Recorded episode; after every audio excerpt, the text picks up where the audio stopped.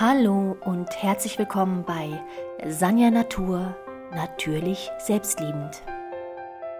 Heute geht es um das Thema Urwunden, Misshandlung im Kindesalter. Ich bin kein Opfer mehr. Zum Ende des Jahres möchte ich auf das Thema Urwunden eingehen.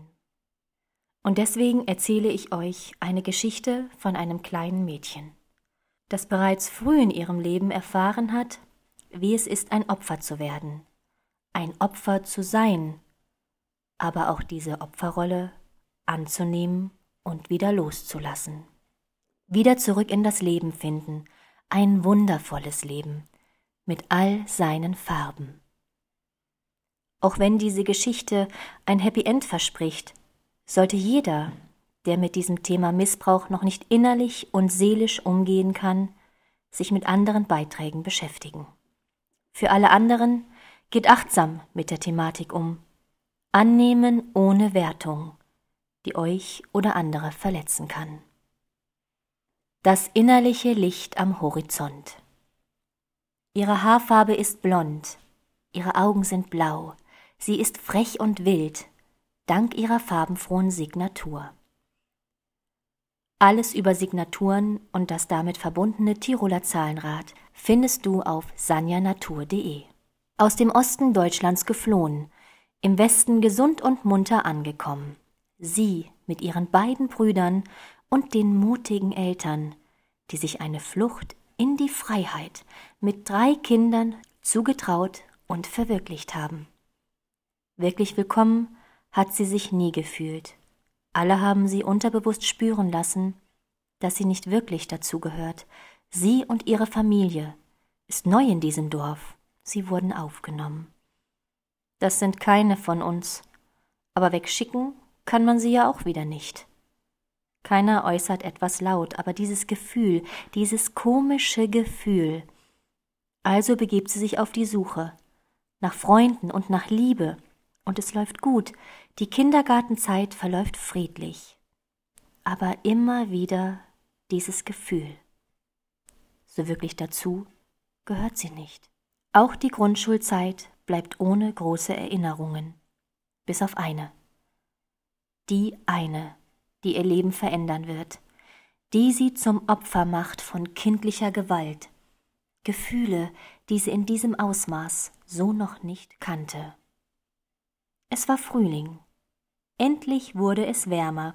Sie spielte auf der Straße vor ihrem Haus und wollte einen Freund besuchen. Nennen wir ihn A. Er war zwei Jahre älter als sie, und trotzdem waren sie noch Kinder. Und er wohnte in der gleichen Straße. Dieser hatte sogar Zeit, und sie gingen zu einem Klassenkameraden von ihm. Nennen wir ihn B. Er war etwas fülliger, es wurden oft Späße mit ihm gemacht, die für ihn aber keine Späße waren. Was weiß denn schon ein Kind? Und dann fehlen die Erinnerungen. Es sind nur noch Situationsfetzen, die sie aber ihr ganzes Leben nicht vergessen wird. Sie steht mit nackten Füßen in einem Ameisenhaufen. Und die Jungs lachen, zwingen sie stehen zu bleiben. Wenn nicht, werden sie ihr sehr wehtun. Also bleibt sie stehen. Sie weiß genau, was sie tun muss. Stehen bleiben und Leid zeigen. Das ist es, was die beiden doch möchten. Also jammert sie und weint, bewegt aber ihre Füße nicht. Sie möchte die Ameisen nicht verletzen. Hauptsache, die beiden Jungen geben sich zufrieden und lassen sie wieder gehen. Falsch gedacht. Sie wird in das Haus gezerrt. Die Eltern sind nicht da von B.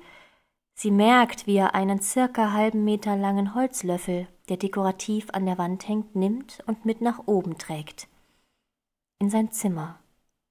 Niemals vergisst sie dieses Zimmer.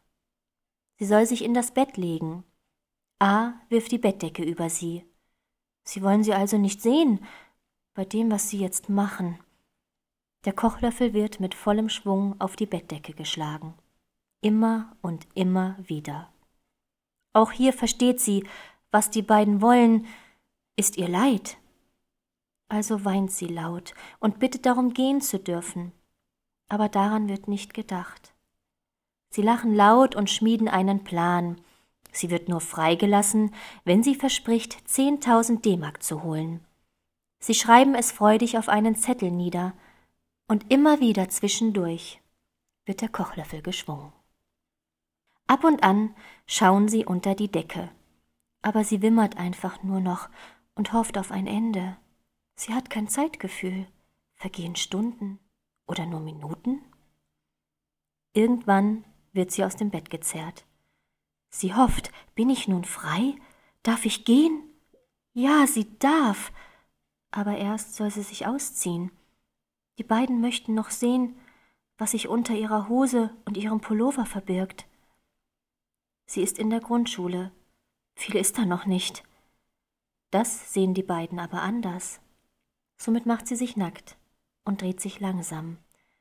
Die beiden stehen vor ihr, betrachten ihren Körper ganz genau. Diesen kleinen Körper mit großen Augen. Ab dann weiß sie nur noch, dass sie rannte. Nach Hause. Dann kommt nichts. Wie hat sie es ihren Eltern erzählt? Was ist danach passiert? Wenn sie ihre Eltern anspricht, dann hört sie, das haben wir intern in der Familie geklärt.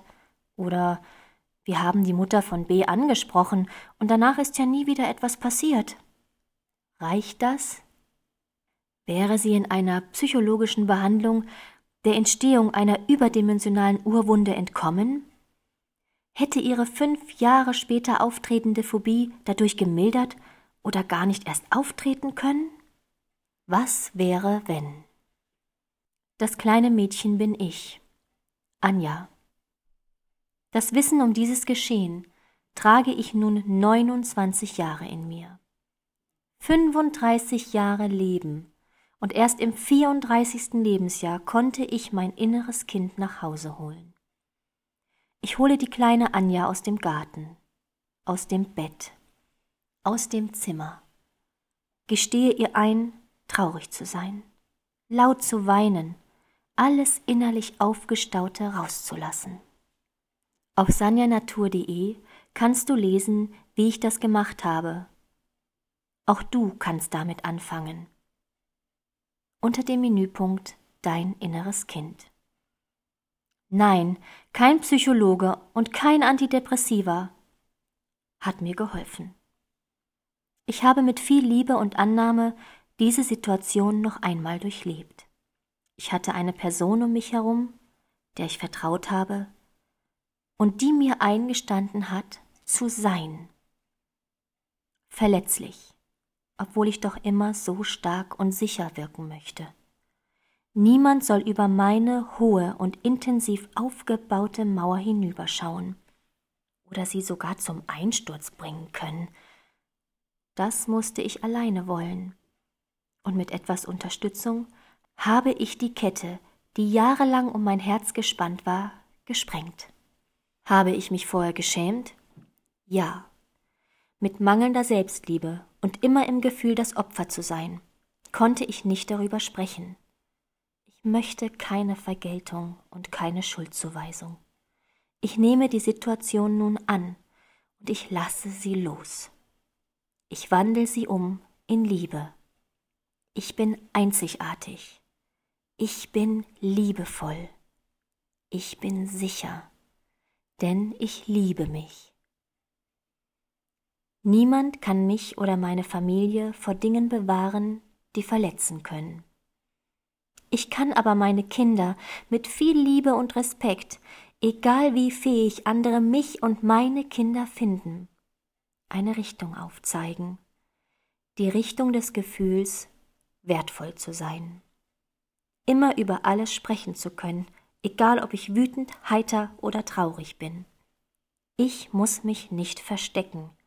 Ich muss mir verzeihen, dass mein Leben endlich ist, dass ich nur eine gewisse Zeit hier auf dem Planeten Erde verbringen darf und ich diese Zeit nutzen möchte, um glücklich zu sein. Bis ich irgendwann wieder nach oben, nach Hause gehe und mich da auf ein weiteres Abenteuer einlasse das Abenteuerleben mit all seinen Facetten und Farben. Aus Schmerz wird Annahme, aus Annahme wird Loslassen, Aus Loslassen wird Liebe. Ich und du, wir sind einzigartig und wunderbar.